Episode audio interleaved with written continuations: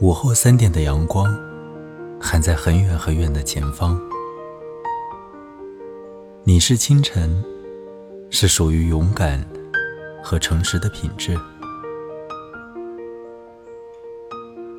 我们都在等待，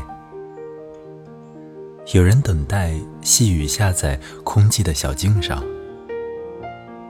有人等待一个充满了繁星的穹苍。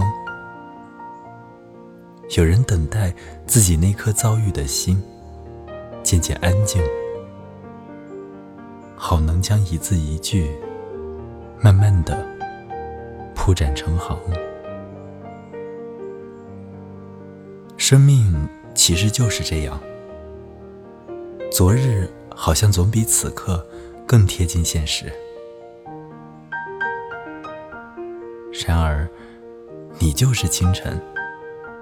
是透明的天空，是刚刚要出发的风，是我们所有的人在斜阳里遗失的梦。只有在诗中，才能再次相遇。你和你还全然不自知的美丽。